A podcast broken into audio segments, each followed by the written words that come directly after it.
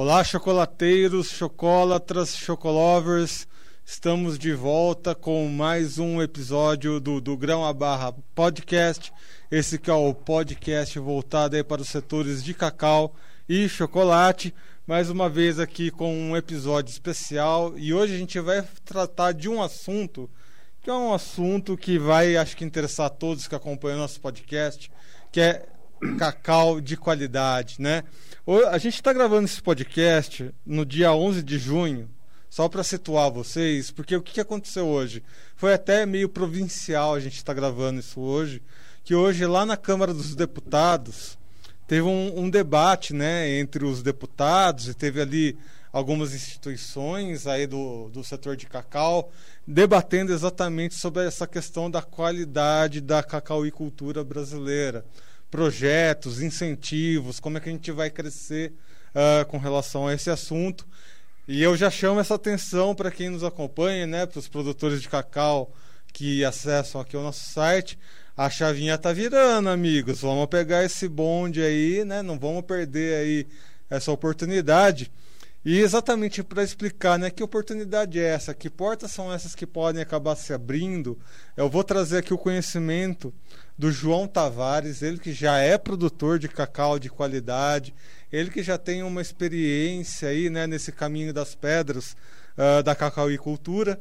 Então aqui hoje temos João Tavares, seja bem-vindo aqui ao nosso podcast, ao site Notícias Agrícolas. Agradeço o convite, né, e cumprimento a todos que estão ouvindo aí o podcast hoje. E essa coisa da qualidade realmente é. Esse é o caminho.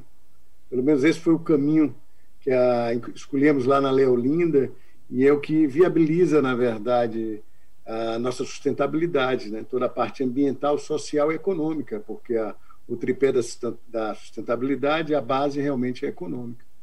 E certamente, se não tivesse ido por, essa, por esse caminho, hoje eu sinceramente não sei nem se estaria mais na atividade a lavoura enfrenta desafios grandes, né?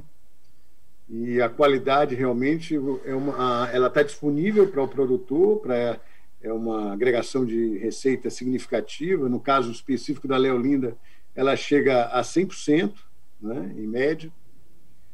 É, e é uma questão só de dedicação. Os mercados estão aí, a, o mercado é muito maior do que parece, porque o mercado nacional ainda está em, em formação, mas já é um mercado é, eu diria que ele está hoje começando realmente a, a tomar cor. E, mas lá fora esse é um mercado muito grande, então tem muitas oportunidades aí para muitos. Talvez não seja a, essa oportunidade para todos, né? porque a lavoura é muito grande, é preciso criar é, associações, né? cooperativas, né? para poder fazer com que essa oportunidade chegue a, a, mais pessoas. Né? Mas esse é o caminho, sem dúvida nenhuma, esse é o caminho. Quem prova um chocolate de qualidade, não é, dificilmente quer voltar a comer um chocolate é, com manteiga, gordura hidrogenada, né, com sabor de açúcar ou de leite. Né? O sabor do cacau realmente encanta. É um, Essa questão do, do alimento de qualidade, qual que foi o primeiro momento? Eu vou contar um, um breve relato. Qual que foi o primeiro momento que eu percebi é, dentro do agronegócio de que como a qualidade faz diferença? Tá? Uh, no, outro podcast nosso, a gente entrevistou né, um representante da Suplicy Cafés, né? E ele disse o seguinte: você imagina que questão de 10 anos atrás as pessoas tinham que separar a sujeira que vinha num, num, num pacote de feijão. E eu, na hora, eu lembrei que a minha mãe fazia isso, né, quando eu era criança. Tinha que ficar separando feijão por feijão, né?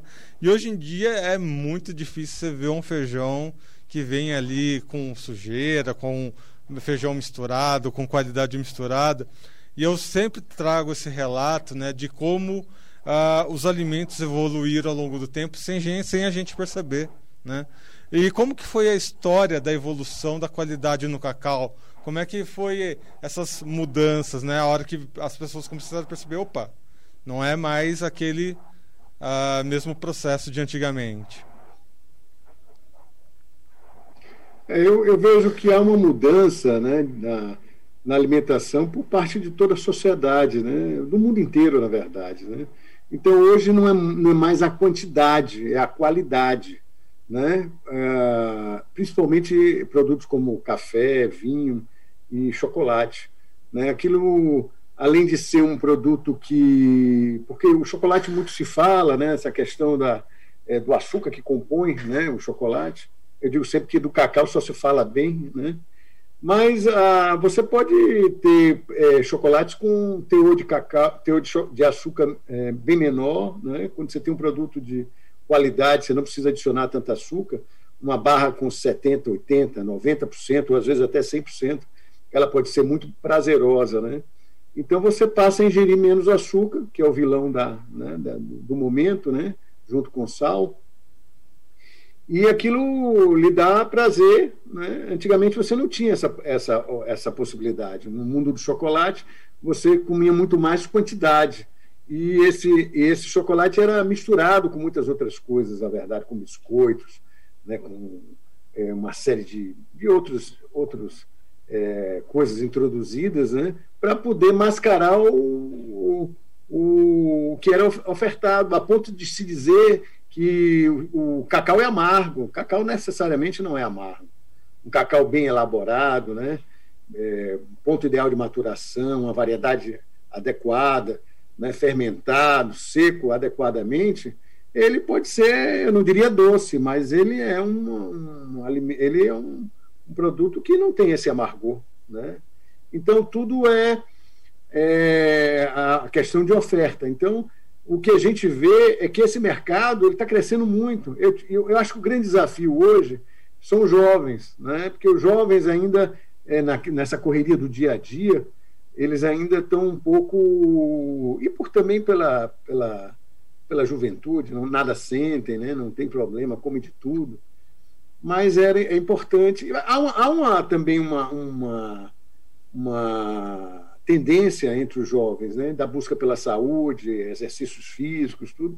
Então, eu acho que esse mercado ele vai crescer muito, ele está crescendo muito. Né, e é uma coisa sem volta.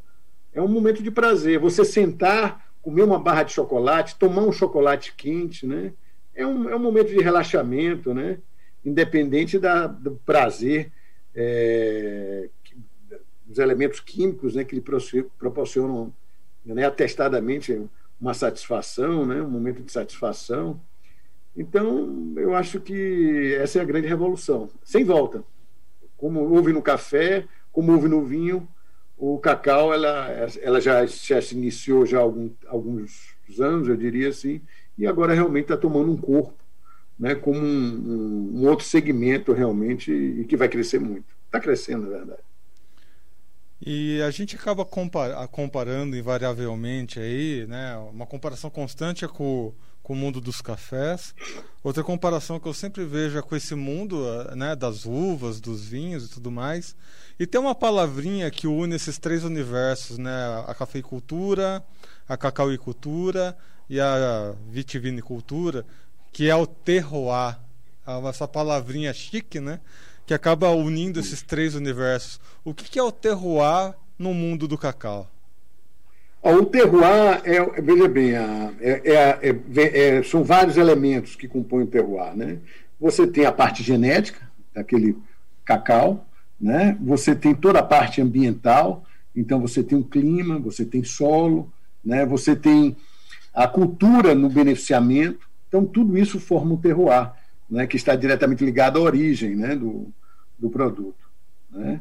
E, mas a, esse, essa, essas, essa cultura né, do beneficiamento ela pode ser aprimorada. Então, essa é o que, isso é exatamente o que está acontecendo. Hoje já se tem tecnologia para se fazer um cacau de melhor qualidade. No passado não existia. Eu, quando comecei esse trabalho há é, 20, 2000 e, 2002, há 20 anos atrás, era tudo novo, né? Aqui no Brasil era tudo novo, né? Então eu tive que é, buscar, estudar, desenvolver uma parte dessas tecnologias. fui um dos pioneiros, outros também iniciaram na mesma época. É, mas hoje é, não, não há dificuldade. Então, esse terroir ele é muito importante, porque as variações são muito grandes. Eu digo que dentro desse conceito, conceito do terroir, é, o que é mais determinante no produto final é uma na verdade todos tudo é importante, né? Mas eu diria que é a, a carga genética, porque um cacau ele pode tra ele traz é, geneticamente é, determinadas notas, né? Então um exemplo, o cacau catongo, que é um, uma variedade, na verdade é uma é, ele não, não, não tem o, a antocianina né, na sua composição. Então, ele é um, é um, grão de amêndoa branca. Ele traz notas de malte, de amêndoas, né? e já os outros, é, a, a, grande maioria, cada um tem seu, seu aroma, né, suas, suas notas, mas a, a, a, grande maioria dos outros, que tem antocianina, antocianina são cacaus assim, é, mais voltados para frutas, para flor, né, alguns para flor, não são muitos, são poucos, mas são mais notas frutadas, né? ou notas de cacau, né, propriamente dito, é exemplo de, dos forasteiros clássicos aí, Pará, Parazinho, Maranhão. É, e outros. Então, assim, essa carga genética que ela traz é, é determinante. O, o, a parte da cultura, né, onde entra aí a parte de beneficiamento, né, a, o, o que é preciso fazer é não estragar isso, é realçar essas notas. Como? Você tem que diminuir, reduzir a distringência, o amargor e a acidez, né? porque são normalmente defeitos do processo. O amargor não necessariamente, eventualmente você tem alguns cacaus que trazem a nota amarga, mas a grande maioria não. É, pelo menos não com, com, com, uma intensidade que o torne é, é desagradável. Né? É, então, assim, é, é, é, essa, essa combinação entre a carga genética e o beneficiamento, eu acho que dentro desse conceito do terroir são, é o mais importante. Claro que tudo interfere, eu falo assim, porque a secagem do cacau, né?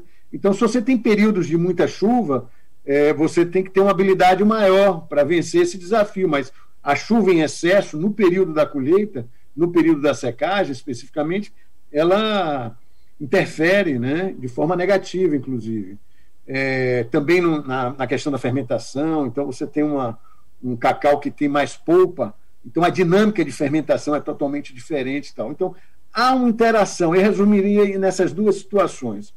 É, é variedade, né, a carga genética e o beneficiamento. Agora, claro que tem solos mais ricos, né, a interferência também do solo, né, de tudo, na verdade, do clima. Então, você tem o clima, por exemplo, insolação. A, sul da Bahia, ele tem aqui a, o cacau cultivado embaixo da cabruca, né? que é uma, na verdade, é um sistema agroflorestal, onde as pessoas, os, os produtores, faz há mais de 200 anos, desde o início, desde a implantação do cacau aqui no sul da Bahia, onde você adentra a mata e tira é, 50, você tem que deixar algo em torno de 50% da, de luz ali, né, para que a planta possa fazer fotossíntese Hoje há uma demanda maior por luz e, e de um arejamento maior por causa das doenças, a, exemplo da vassoura de bruxa. Então você tira um pouco mais. É, mas você tem ali uma é, um cultivo onde, do ponto da floração, né, da, na verdade, da, é, da polinização até a colheita, você tem um período maior né? às vezes a gente está falando coisa de 30, 45 dias, maior do que um cultivo a pleno sol. E esse período a maior, ela lhe permite uma complexidade um pouco maior também de, de aromas, né? assim, a intensidade. Então, é, é, na minha opinião particular, eu acho que ele aprimora o sabor. Né? Então, tudo isso faz diferença, tudo faz diferença. Eu digo sempre, eu vejo de uma maneira geral, as pessoas falando hoje, o mercado de chocolate fala muito dos países, né? É, origens como é, Brasil, Venezuela, Peru, né, Madagascar, tal, mas é, eu acho que, na verdade, de um, de, um, de um, produtor, numa mesma região, de um produtor para outro, a diferença pode ser muito grande, a exemplo do que acontece nos cafés, nos, nos vinhos. Né? Então é uma complexidade muito grande, tem muito para ser explorado aí. E aí, só para a gente entender melhor nessas questões das variedades, são três grandes famílias de cacau, né? O trinitário, o forasteiro e o crioulo. O trinitário é uma mescla aí, né? Tudo mais. Há, há controvérsias com relação a isso. Mas são três grandes variedades e tem algumas novas variedades. Você citou aí o catongo, tudo mais. Aonde que estão os o, o cacau, onde está o cacau de qualidade de fato nessas variedades todas aí? Tem uma definição correta para cada um deles?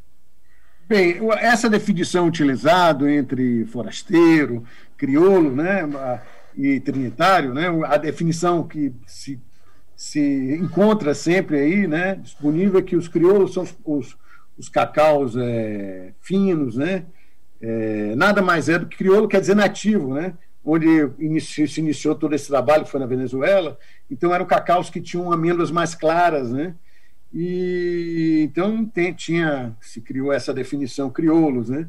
E na outra ponta, os forasteiros, que são cacaus que têm normalmente uma, uma percentual de antocianina é, grande, né? um volume grande, então são amêndoas mais é, avermelhadas, né? violetas, e trazem notas mais de cacau, cacau mesmo que a gente está acostumado a, a, a, a, provar no dia a dia. Né?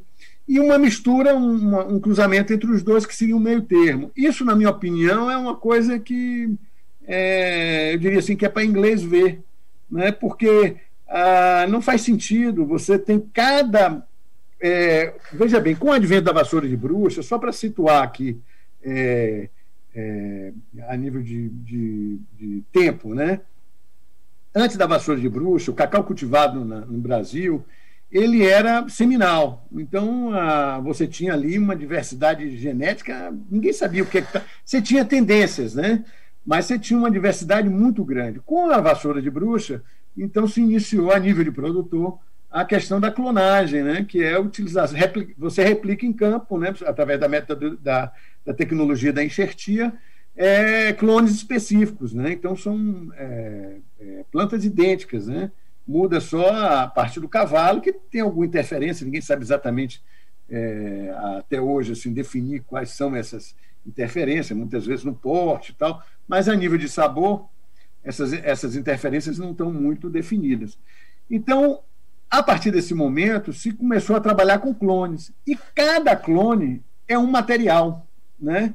Então, assim, cada clone ele tem seu, sua carga genética.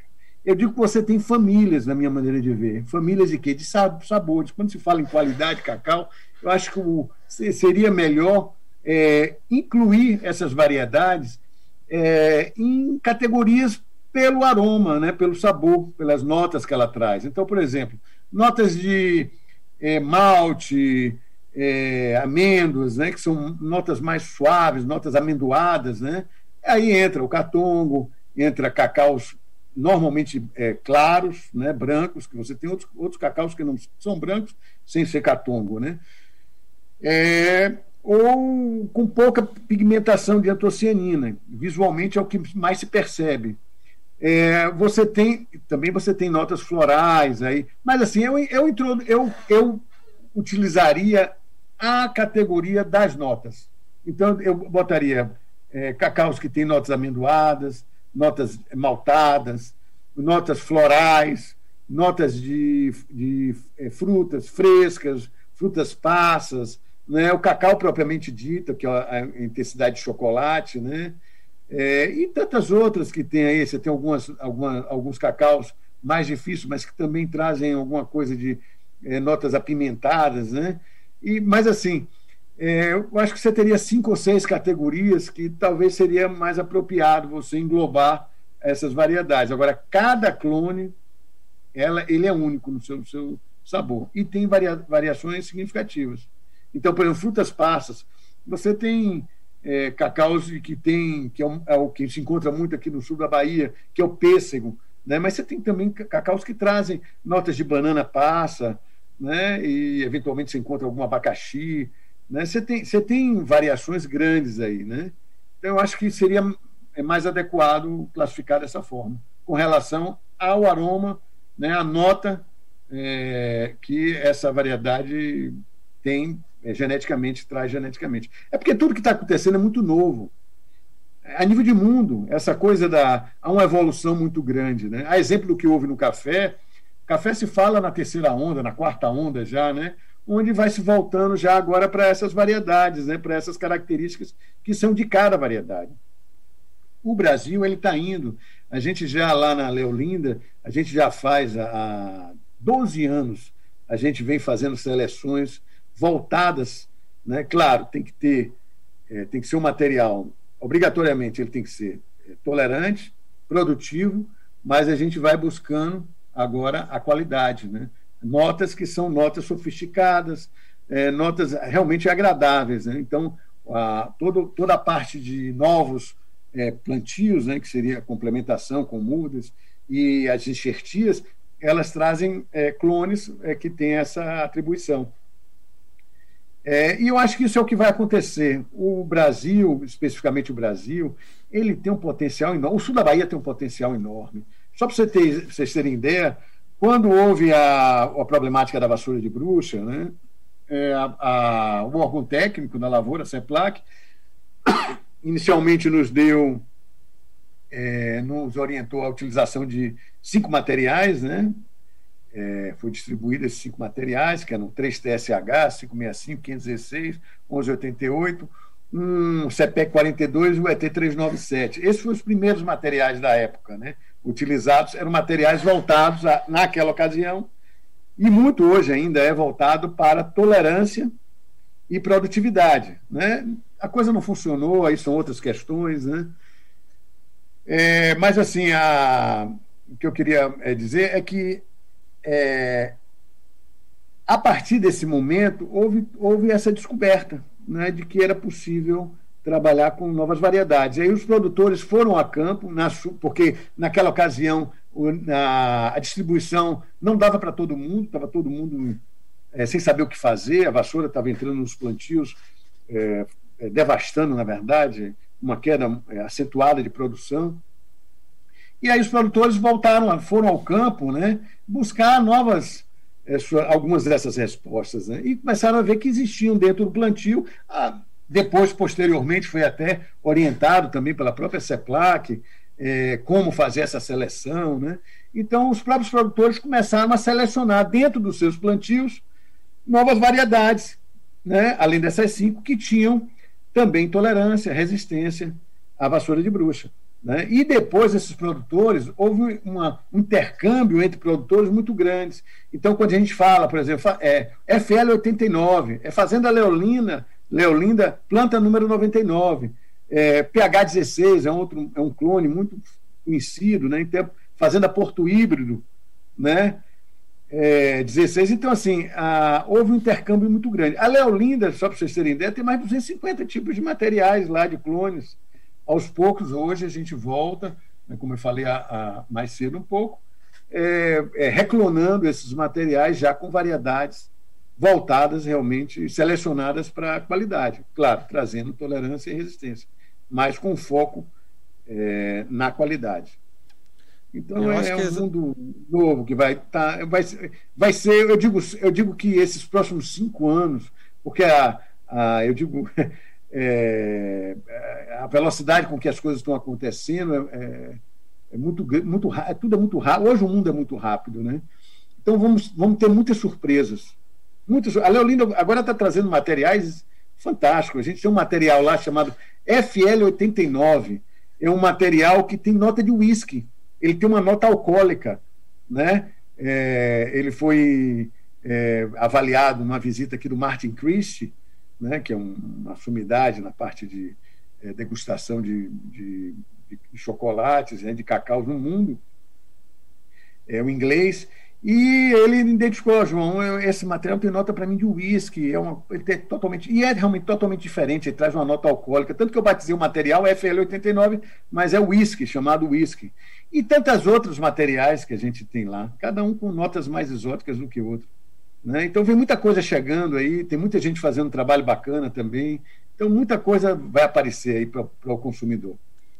Eu acho que é nesse ponto, né, que, o, que você está trazendo, que acho que a maior, o maior, a maior diferença que eu vejo, né, o detalhe mais próprio que eu vejo na cacauicultura é exatamente esse.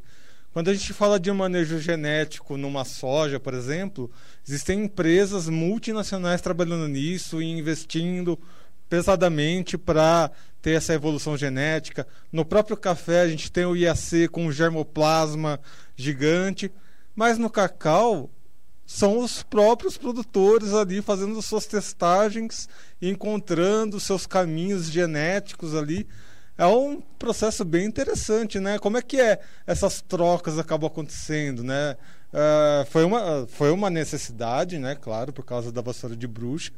Mas é, como é que está funcionando é, organicamente hoje em dia essas variações? Já, já há uma, uma, uma catalogação, um germoplasma?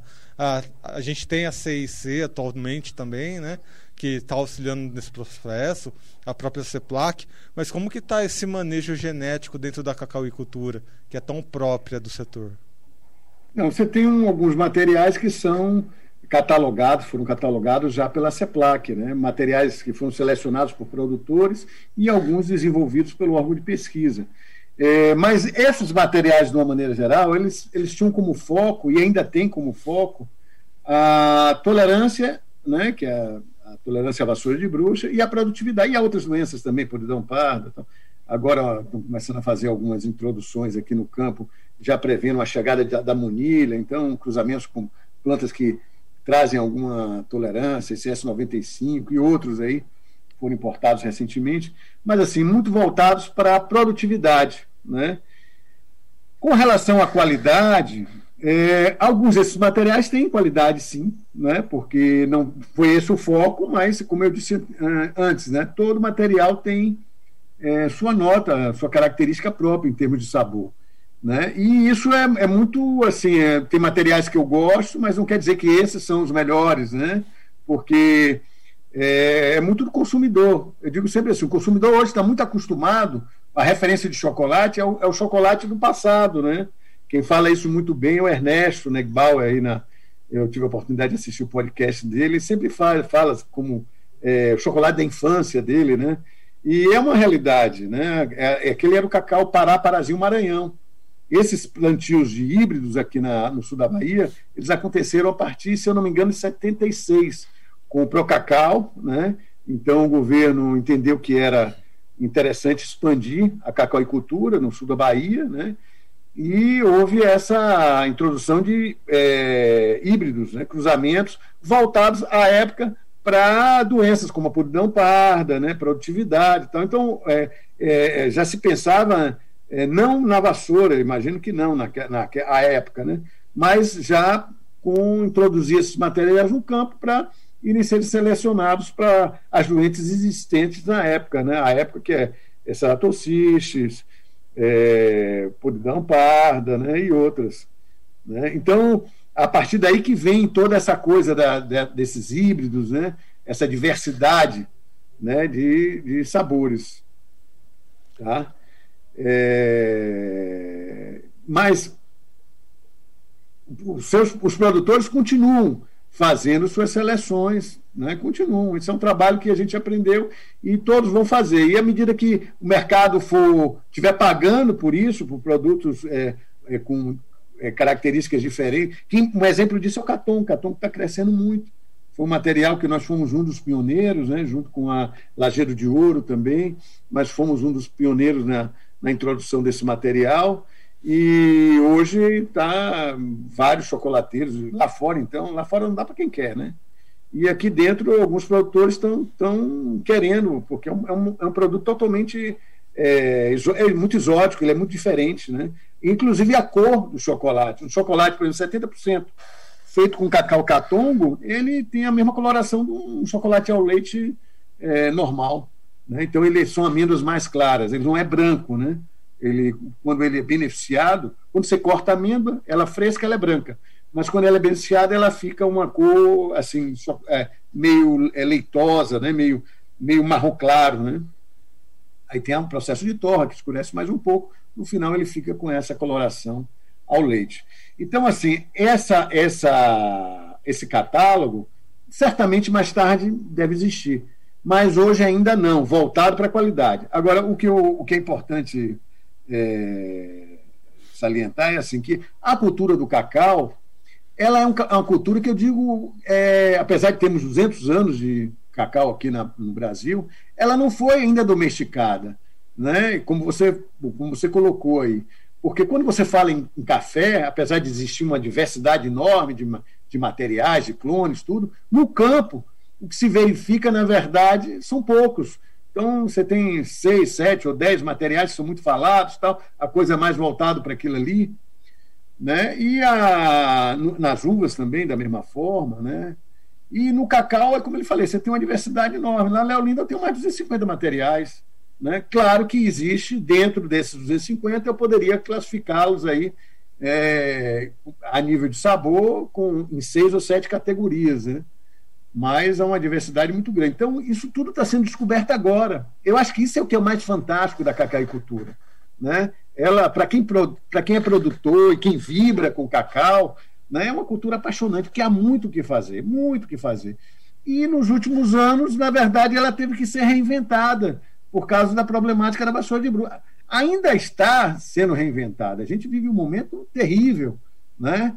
Ah, com falta de crédito, problema de endividamento, né? ocasionado pelo plano de recuperação da lavoura cacaueira, que foi uma coisa terrível e continua terrível eu digo sempre assim, a, quando eu lhe parabenizo aqui a, pelo podcast com o Disso Araújo, né, que, é, o, quem produziu o Nó, aquele filme foi feito, ele foi lançado, se não me engano, em 2012, né, e, e dez anos se passaram, nove anos se passaram, mas ele é super atual, porque não se resolveu o problema da lavoura, né?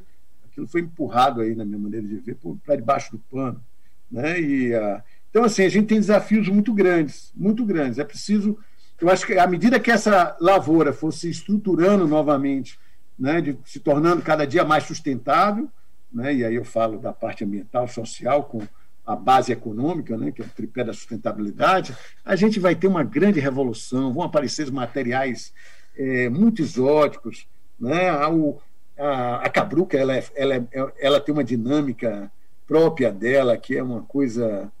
É, é, é, é há muito que descobrir há muito, é uma viagem muito bacana. Eu acho que quem está adentrando aí nesse mundo de, de é, se deliciar, digamos assim, né? com chocolates, com o sabor do chocolate, das variedades e tal, vai ter um. Vai ser uma viagem maravilhosa. Asseguro a todos que vai. É, realmente, né? Eu tive essa oportunidade de, desde que eu comecei aqui o podcast, conhecer um pouquinho aí desses, no, desses chocolates, né? Voltados aí para mais qualidade, realmente é um grande diferencial. No final aqui, inclusive, eu vou deixar um desafio para quem está nos acompanhando. É um desafio bem, já vou dizer, bem extremo, mas para vocês perceberem a diferença uh, dos chocolates. Mas enfim, a gente. Essa questão do Brasil trocar as rodas com a, com a carroça andando é uma tradição nossa, né? Uh, que nem a gente vê agora, né? A gente está tentando se recuperar, né? Que nem você comentou aí uh, da vassoura de bruxa, da questão dos créditos e tudo mais, ao mesmo tempo que o Congresso está debatendo uh, evoluções, né? As evoluções, né? Em promover o cacau de qualidade. Aonde que você vê que a gente vai se encaixar aí?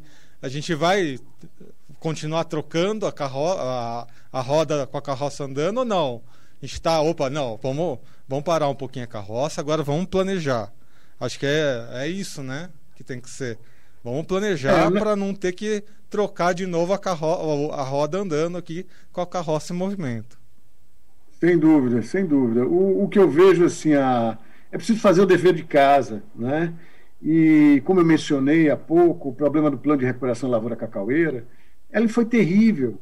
Não é? E não estou aqui querendo culpar ninguém, ele simplesmente não funcionou e criou um endividamento terrível para a grande maioria dos produtores. Os produtores que, que foram fazer isso são aqueles que, na verdade, eram ávidos por tecnologia, estavam na ponta, né?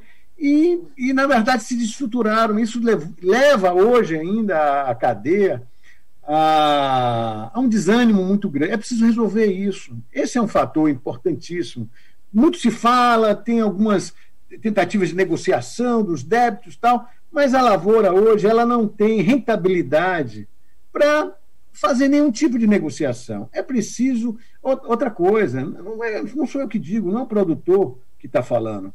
Isso foi, foi dito pelo próprio órgão de pesquisa, nas suas duas notas técnicas. Deixou de forma muito clara né, que o, o plano de recuperação não, não, logrou êxito, não houve sucesso. Era o que se tinha para aquele momento. Não é? E foi importante, porque gerou emprego, senão ia ser um caos. Na, na, eu digo um caos no sentido maior da palavra, realmente, porque gerou mais de 150 mil desempregados, né? E, e a doença a, da introdução, da verificação, na verdade, da primeiro foco para o dano significativo nível produtor foi muito rápido.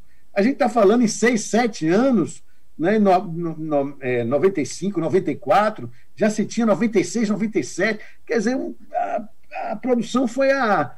E naquele momento que era a virulência era muito grande da doença, quer dizer, chegou a um terço, um quarto da, do que se produzia tradicionalmente. Né? Eu recomendo que todos assistam o Nó, porque aquilo ali é verídico, aquilo tudo foi feito com. O foi muito é, cuidadoso, tudo é, baseado em documentos. É uma coisa terrível. Então, foi o caos. O caos. E, assim, é preciso fazer o dever de casa. O que é que eu falo que é o dever de casa? É preciso desconstituir essas dívidas de alguma forma. Isso é obrigatório. O, o Estado, e eu me refiro ao Estado brasileiro, né, é, com seus, a federação, é, os municípios. A, é preciso resolver, não adianta empurrar isso para debaixo do tapete, não. Tem que resolver isso, né? Isso precisa resolver para a gente avançar. Claro, a gente não pode estar esperando isso, a gente tem que buscar é, alternativas, né? A exemplo da que eu busquei, que outros fizeram aí também. É, mas é preciso fazer o dever de casa. Então, eu acho que isso é extremamente importante.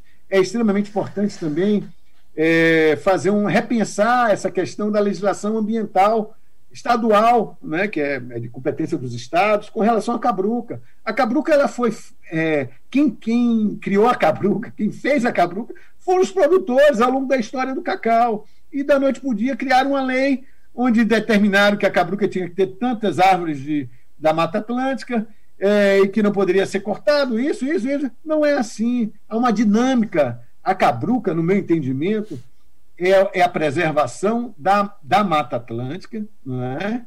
mas em benefício da cacaicultura, né? que ali está embaixo.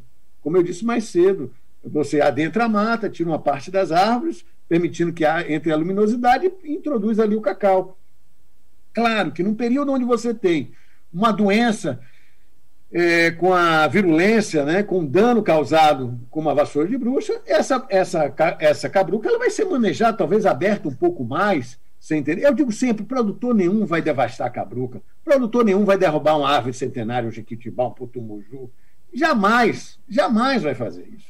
Né? Agora, essa, é, é, essa liberdade do manejo é preciso existir. Engessaram a cabruca. Então, o que é que é, está acontecendo? Na verdade, muitos produtores estão indo para outras regiões, regiões a pleno sol, e aqui deixa-se a miséria instalada né, com as suas mazelas. Não é assim, não faz sentido. Não é? E eu, particularmente, acho que a pleno sol, é, nada contra, acho é, é, importante, é uma nova, um novo momento, são novas tecnologias, fertirrigação, as tecnologias são sempre bem-vindas, né? mas a gente não pode é, abandonar o que aí está. Até porque o que aí está é muito viável produzir cacau nessa região sul da Bahia, embaixo da cabruca. Agora, uma, uma cabruca que possa ter um certo manejo, né? claro, dentro do bom senso. A gente não está falando aqui em, em liberar é, comercialização de madeira, nada disso. Mas o produtor ele tem que ter uma flexibilidade para ir manejando aquilo, né? porque muitas dessas áreas foram abandonadas por muito tempo. Então, eu acho que esse é um outro ponto que precisa ser avaliado, sem paixões, né? tem que ser uma coisa muito racional, né? para que a gente não, porque é, eu digo sempre assim, eu vejo muitos discursos onde a pessoa pega a parte ambiental e fica só no ambiental. Vejo muitos discursos também que a pessoa pega o social e fica só no social. Sustentabilidade não é isso. Sustentabilidade tem que ter as três, ó, ambiental, social e econômica. A base de tudo é econômica. Sem essa econômica, não tem milagre. E o que a gente vê hoje é isso. É uma região abandonada, não vou dizer na sua plenitude, mas com desafios terríveis, né? mas ah, poderia ser diferente. Então a gente tem que é, correr atrás da, de resolver, fazer o dever de casa. Então, você tem um problema do plano de recuperação, da desconstituição dessas dívidas, você tem um problema de rever essa legislação ambiental estadual, e um outro problema também que precisa ser abordado também é o problema do drawback. Não é? Esse, o drawback ele não se justifica. Não faz sentido. É, nada contra as empresas é, é, moageiras, acho que elas criaram um mercado sólido, não é? É, é, é uma commodity, fazem com muita competência, são muito sérios, não é? Mas essa, essa coisa do drawback, não estou aqui falando de maneira de nenhuma em, em não permitir importação. Importação deve ser permitida, sim, sempre. Eu sou do livre comércio, essa é minha, minha, minha meu pensamento, né? Mas o drawback, essa isenção de impostos, prejudica a, a região. Se você tem, vou fazer uma analogia aqui, se você tem uma safra de feijão que tem um problema climático e, e há uma quebra de produção, o preço automaticamente ele é, ele é elevado e há uma compensação. Pelo menos o prejuízo é menor. No caso do cacau, não. Por quê? Porque essas empresas vão ao mercado, compram é, o cacau com, é, sem, sem, sem taxas nenhuma de importação, não é? inclusive muitas vezes mais barato até do que, o, do que o, já está sendo praticado dentro do mercado. Então, quer dizer, destrói o mercado, não é? A, a, o produtor tem que ter uma certa segurança. A gente já tem um problema muito sério que, na verdade, a grande maioria, é, quase que a totalidade, mais de 95%, com certeza, ou mais até 97%, ela é, ela é adquirida hoje, comprada por três grandes empresas. Não é? Então há uma, uma, há um, há um é, uma manipulação de mercado? E há, sim, com certeza há. Não é? Então a gente tem que ter resolver esse problema também, que seja permitida a importação, mas que essa importação se pague os impostos normais, não é para que essas empresas avaliem, né, fomentar a cacauicultura aqui, aqui dentro. Antigamente, a, as empresas de é, compradoras de cacau, elas financiavam o produtor, né, a, com o problema da vassoura de bruxa, ou há um descrédito muito grande, porque houve também inadimplência grande, né, em função de toda a problemática da, da vassoura de bruxa. Mas, assim, é preciso voltar a se construir isso internamente para fortalecer a cacauicultura. A gente também não pode só pensar no Estado, no Estado, no Estado. A gente tem que fazer com que a própria iniciativa privada ela encontre os seus mecanismos. Então, essa situação com o drawback deixa essas três empresas numa situação muito confortável. Então, há uma, há uma é, assim, há, uma, um fomenta-se preços é, maiores é, no período da entre-safra, né, se compra quase nada, ou daqueles poucos que conseguiram, tinham um fôlego maior, conseguiram guardar para vender naquele momento. E quando chega o, a, o início da safra, da, da safra, quer dizer, temporão e safra, principalmente do temporão, ah, esses, esses preços desabam, desabam ágil, não é? E, e ah, muitas vezes ah, dos deságios, deságios significativos. 2014 se teve um deságio significativo, mais de 600 dólares se, se praticou. O ano passado também houve deságios significativos. E aí o que é que acontece? 60% ou 70%, às vezes até mais dessa safra, dessa produção do ano é adquirida com preços, é, eu diria que inclusive até abaixo dos preços de mercado. É? Então, essa, a gente não pode deixar ninguém numa situação de muito conforto. Toda vez que a pessoa está numa situação muito, de muito conforto, ela às vezes não é não faz as coisas certas. Né? Então eu digo sempre assim, a indústria tem que tomar um cuidado muito grande para não matar a galinha dos ovos de ouro. E a, a cacauicultura hoje vive realmente um problema muito sério. E não faz sentido o Estado dar, porque é um incentivo dado pelo Estado, Estado brasileiro, né? né? E, e os municípios, estadual também, cada um com seus impostos, né? benefício, a justificativa é para beneficiar essas três in, in, indústrias com, sei lá, 2 mil ou 3 mil funcionários, né? É, em contrapartida com a região de mais de 200 mil, mil entre produtores e trabalhadores, não é? E que ela está, então, no momento atual, com certeza, não se justifica. Então, eu digo que esses são os três deveres de casa que é preciso fazer para se pensar numa, numa nova cacaicultura. E aí eu tenho certeza que isso sendo feito, né, a gente vai ter uma. vai fortalecer muito essa, E é uma, assim, é uma cultura fantástica, porque ela, ela tem uma. Eu digo assim, a cada cinco, seis ou sete hectares, você pode. É, é preciso de uma pessoa para poder fazer os tratos culturais, né? ali, deixar a roça prontinha, arrumada. É uma demanda muito grande, é uma, uma, é uma, é uma, uma cultura que tem uma responsabilidade social muito grande, ambiental também. Você entrar numa cabruca é uma coisa que fascina. Você não, há, não é, é diferente de qualquer outro plantio. Você olha, você não vê uma imagem semelhante à outra. É, um, é uma, uma árvore diferente. É, aqui no sul da Bahia, então, você vê uma, uma, uma diversidade de topografias, muita água, muita água nessa região. Né? Então, assim, é, a gente tem na mão uma coisa fantástica e que precisamos todos tomar muito cuidado, porque ela é belíssima, ela tem traz oportunidades é, fantásticas, né? E, mas é muito frágil. Ela é uma coisa muito frágil. Tudo que é muito belo, muito é frágil, né? A própria natureza é assim, né? Então é preciso que o Estado, né? É preciso que a iniciativa privada e que os produtores é, lidem com isso com muito é, cuidado, né, para que essa, essa cultura não se venha definhar e acabar, ou ficar na ilusão que só vai ser novas áreas, nas áreas de sertão, com fertirrigação e tal. Eu, particularmente, não acredito que essa vai ser a cultura do futuro. Acho as iniciativas fantásticas. É super válido, parabenizo aos que fazem, mas vai ser uma parcela, porque isso já foi feito em, em outros lugares do mundo. Né? Então, isso vai representar uma pequena parcela, nunca vai ser realmente a área é, de produção de cacau. A área de produção de cacau é, é a, produção, a área tradicional do sul da Bahia e do, do norte lá, né? e também no Espírito Santo. Muito bem, vocês viram aí que. É, eu não quero aqui de maneira nenhuma provocar ninguém. É, eu falo, exatamente o que eu ia eu deixo muito claro assim, ó, tem um apreço muito grande pela indústria. Acho que a indústria, e, e faço é, a ressalva, tem um trabalho belíssimo, é um mercado forte, são sérios, criaram um, uma, uma, uma, uma, atividade sólida. Você tem o cacau, o cacau é dinheiro, você entende? Tem coisas muito positivas, mas eu acho que essa coisa do drawback, ela precisa olhar com outros olhos. Acho que tem que compor isso de uma outra forma.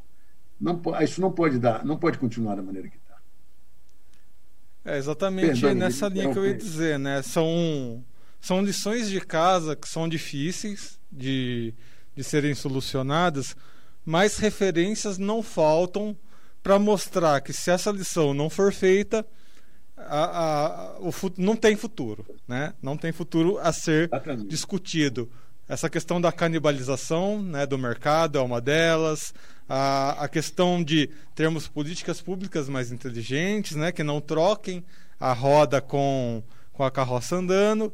E a, esse tripézinho, né, que hoje em dia tem o termo ISD, que é a governança, né, a, a sustentabilidade e a parte social uh, andando juntos.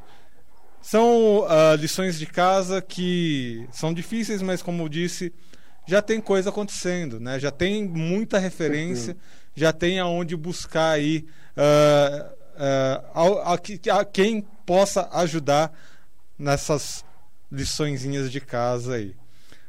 Muito bem, eu conversei aqui então com o João Tavares, ele que é produtor de uh, cacau de qualidade, cacau fino, já mostrando aí um pouquinho dessa realidade. Chavinha virando, pessoal, vamos ficar atentos e não vamos deixar né, a coisa correr, degringolar aí. João, muito obrigado pelas suas informações. Seja sempre bem-vindo aqui ao nosso podcast e ao site Notícias Agrícolas. Eu que agradeço a oportunidade e a todos os ouvintes aí, lhe parabenizo mais uma vez pelo seu trabalho. Bacana. Vamos junto aí. E o desafio que eu ia deixar para vocês, né, que é um desafio um pouquinho absurdo, mas uh, é engraçado também, né? Quem quer ver o chocolate do passado, do presente, do futuro, vamos aproveitar que tem festa junina, tem, deve ter um monte de chocolate uh, aí nos no supermercados por esse momento de, de festa. Pegam aquele chocolatinho que aqui em Campinas vem num formato de bola de futebol ou de guarda-chuvinha, que é um chocolate hidrogenado. Que isso é uma coisa bem antiga, bem antiga mesmo. E esses chocolatinhos eles aparecem assim, na Páscoa e na festa junina, só. Só nesses dois momentos que eles aparecem. Pega um chocolate normal, né, de uma marca normal, e pega um chocolate Beyond to Bar. O último que eu experimentei tinha um gosto de uísque, né, que, que, o, que o João comentou aqui. Faz esse teste. Experimenta aí o chocolate do passado, o chocolate do presente e esse chocolate do futuro aí, Bean to Bar. Vocês vão ver como é gostoso o futuro, como vai ser bom. E, bom para quem consome e bom para quem produz. Que a qualidade realmente é sem igual. Muito bem, amigos. Lembrando que estamos, que estamos em todas as redes sociais. Então siga nossos perfis no Instagram, no Facebook, no Twitter. Uh, no Instagram a gente tem um perfil próprio, que é o do Grão a Barra Underline NA, que é um dos podcasts mais admirados aí do agronegócio brasileiro. A gente está na lista lá dos jornalistas e companhia.